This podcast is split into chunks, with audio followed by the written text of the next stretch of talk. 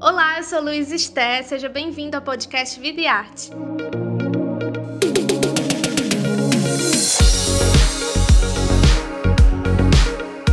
Nessa nova temporada, a gente vai conversar com diversos artistas brasileiros. Toda semana, um novo episódio vai estar disponível no seu agregador de podcast favorito. Para acompanhar o um bate-papo na íntegra e mais detalhes sobre o projeto Vida e Arte com Vida, assine o Povo Mais, a plataforma multistreaming do Povo. E não esquece de acompanhar o Vida e Arte nas redes sociais e nos seus cadernos especiais do jornal o Povo.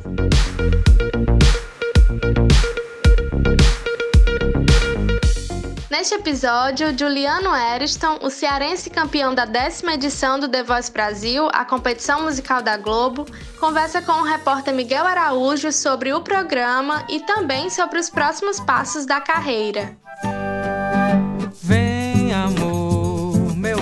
é na ribeira. E depois a gente se banha nas águas do rio. Vem, amor, meu barraco é na ribeira então, gostaria de cumprimentar o Juliano Edson. Olá, Juliano. Seja bem-vindo ao Videarte Convida. Obrigado pela participação. E seja também receba meus é, cumprimentos. Parabéns pela sua conquista no The Voice. Olá, Miguel. Muito obrigado pela apresentação, pela oportunidade. É um prazer estar falando aqui no Videarte e contar um pouquinho da minha carreira, compartilhar um pouco das minhas experiências. Bacana, Juliana. E já para começar, como é que tem sido para você lidar com essa conquista? Já deu para assimilar você ganhou o prêmio e cair a ficha de que você é o campeão do The Voice Brasil? Bem, bem lentamente, eu diria. Mas ainda tomo um susto de vez em quando, quando eu penso no que aconteceu, assim. Realmente é uma coisa bem fora da curva, assim, para mim. Eu, eu, eu não sei se eu estava esperando isso, assim, tipo, é, por, por N, N motivos, assim mas é, ao mesmo tempo é uma felicidade grande, né? Porque eu sinto que eu trouxe orgulho para muitas pessoas próximas de mim. É, acho que eu represento também uma, uma saudade de um, a chamada MPB, né? Que está em voga, assim, é, essa saudade, né? E isso é, é, eu acho engrandecedor, assim, eu, eu fico muito feliz por estar representando tudo isso. Surreal. E você é o segundo cearense a ganhar o The Voice, antes de você foi o Sam Alves. E eu queria saber, na sua opinião, o que é que representa esse título, tanto para a sua cidade, Bela Cruz, quanto também para o estado do Ceará? O que eu, acho que toda vez que a gente, uma pessoa da, da, da nossa aldeia, vamos supor assim, né, se destaca é, para uma para um, um, lugar maior assim é um motivo de muito é, de um sentimento de muita auto, autoestima é, sobe muito assim né a identidade você começa a, a olhar para a própria identidade com mais orgulho assim né eu sou eu sou da terra que tem essas pessoas, né? E, isso isso é muito bom, é muito bom saber que eu estou trazendo isso, porque eu acho que isso fomenta mais ainda, né? Mais cultura, mais é, mais diálogo sobre a importância da arte, é, o que a arte é capaz de trazer, o que a arte é capaz de, de, de transformar na vida de uma pessoa, né? Então, acho que tem esses impactos, assim, né? Com certeza, Juliano. E falando sobre a sua participação no programa, eu achei interessante que você mencionou agora um tópico que é você se sentir, você trazer um orgulho da sua localidade, da sua região, de onde você vem. E uma, uma coisa que marcou muito sua trajetória foi a sua opção por só cantar músicas assim genuinamente brasileiras, assim músicas nacionais. E eu queria saber se essa foi uma escolha sua mesmo, já é algo que você carrega consigo, ou teve alguma outra explicação? Enfim, por que você decidiu só cantar músicas brasileiras ao longo do programa? É, eu sempre cantei músicas genuinamente brasileiras, né? Como você colocou, no sentido de tanto ser em português quanto é, serem ritmos brasileiros, né? Como o samba, o forró, é, o shot, enfim, e outras coisas, assim. Então, é o meu forte.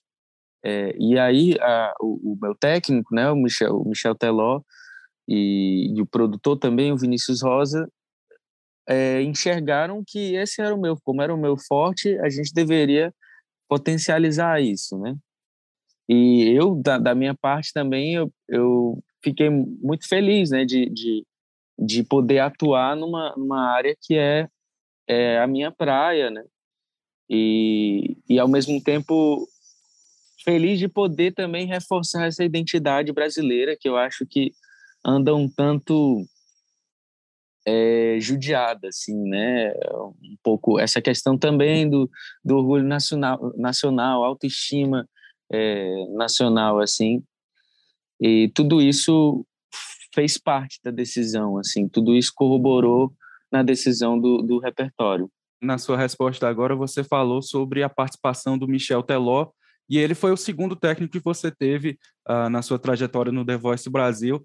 Eu queria, além dele, foi o Lulu Santos, né? E eu queria saber quais foram os principais aprendizados que você teve com cada um deles, considerando até que eles têm estilos musicais bem diferentes entre si. O que é que você conseguiu aprender, pegar assim o melhor de cada um, é, ver como é que você poderia incrementar no seu estilo de interpretar, de cantar? Como foi para você ter esses dois lados, dois técnicos como seus mentores? O Lulu Santos é aquele cara mega elegante, né? O Michel também, mas ele tem essa esse o jeito de falar que tem uma é elaborado, né? É, e ele ele transmite muito essa essa esse trabalho em cima da, da elaboração de, de, de tudo, da lapidação, assim, né?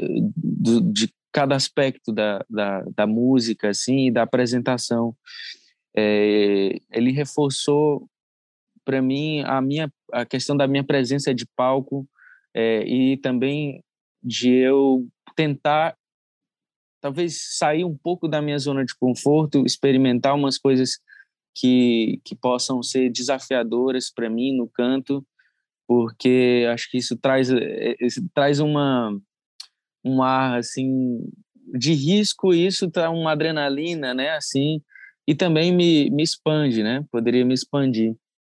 Acho que foi esse o aprendizado que eu tive com o Lulu, né? Foi bem breve a minha a minha passagem pelo time do Lulu, porque eu eu escolhi ele na, nas audições às cegas e aí na próxima etapa ele já ele que era as batalhas, ele já escolheu o Gustavo Bonar e eu fui para o time do Teló, né?